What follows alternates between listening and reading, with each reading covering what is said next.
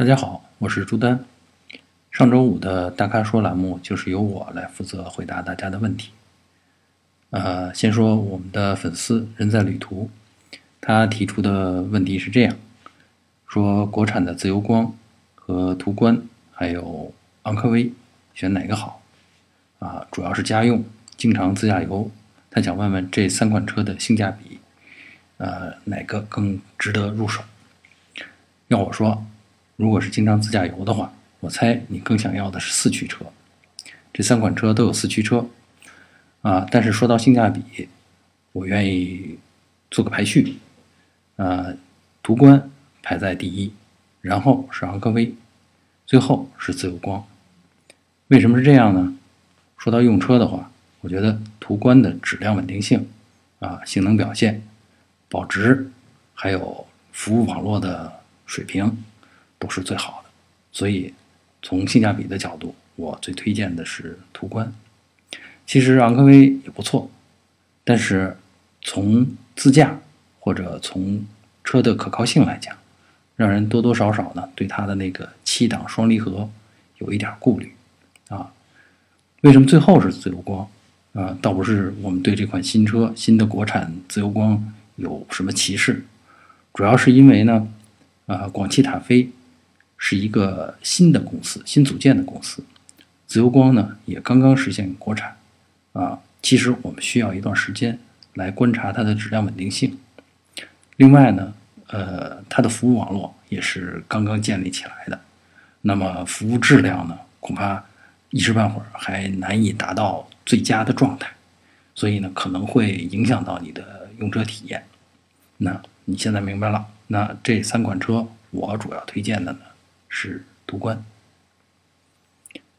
再来看看我们另外一位粉丝的问题，啊，这位粉丝呢名字叫做进击的贪狼，呃，他的需求是这样：第一辆车在上海用，主要是送老婆上班加自己上班，日常的出行距离呢大概是二十公里左右，每年可能会跑一两次长途，而且家里马上就会有宝宝。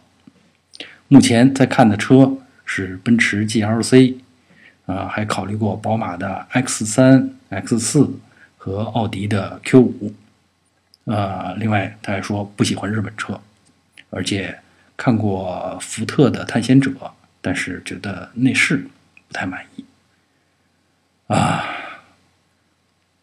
怎么回答呢？首先，第一次购车就是豪华品牌，这个起点真的好高啊！先赞一下你的经济实力。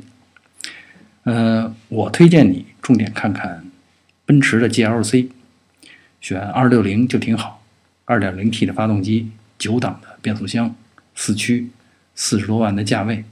奔驰的特点呢，就是驾驶感受非常顺畅，舒适性很好。而且呢，呃，四十多万的这个价位上能够买到的安全配置也相当的完备。所以我觉得基本上全面符合你的要求。当然，如果不喜欢奔驰的这种风格，或者不喜欢它的造型的话，那你可以去看看奥迪 Q 五，在同样的价位上也有不错的选择。但奥迪 Q 五的缺点是车型比较老了，该换代了。而且呢，谈及这个行驶的舒适度呢，奥迪确实比奔驰要稍微差一点。呃，还有就是，其实我不太建议你选宝马的 X 三或者 X 四。理由嘛，主要是因为进口车啊，那价格肯定会贵一点，而且因为保有量比较小，呃，这个车用起来的维修啊保养肯定不如已经国产的那些车型那么方便，那这就是理由。啊，另外你还问说这个价位有没有可能买到捷豹的 F Pace？嗯，捷豹的 F Pace 是一个很让人心驰神往的车。不过这个价位，你想四十多万，其实距离入门款的捷豹 F Pace 还差十几万呢，所以我劝你还是把它当成你下一个努力目标吧。还有一位粉丝是老范，呃，问我们关于保养的问题。他的车是二零一三款的锐志二点五，呃，按照四 S 店的要求。呃，给他用的是零 W 二零的机油，然后保养间隔是五千公里。嗯，他是问，呃，做到一万公里一保是不是可以？嗯，这个问题呢，其实主要看你的用车情况，就是你的使用条件。呃，看到 4S 店给你推荐的这个零 W 二零的这个年度的机油呢，那我猜你是在北方，那么通常这个常年的气温都不会太高。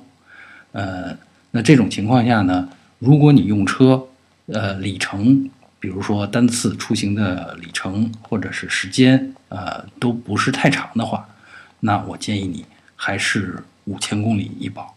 那如果说车热起来，大概到停下车，呃，中间有个四五十分钟，或者说中间跑了二三十公里，也不怎么堵车的话，啊，如果是这样很规律的一早一晚的这样用车，那其实也可以一万公里一保，我觉得也没问题。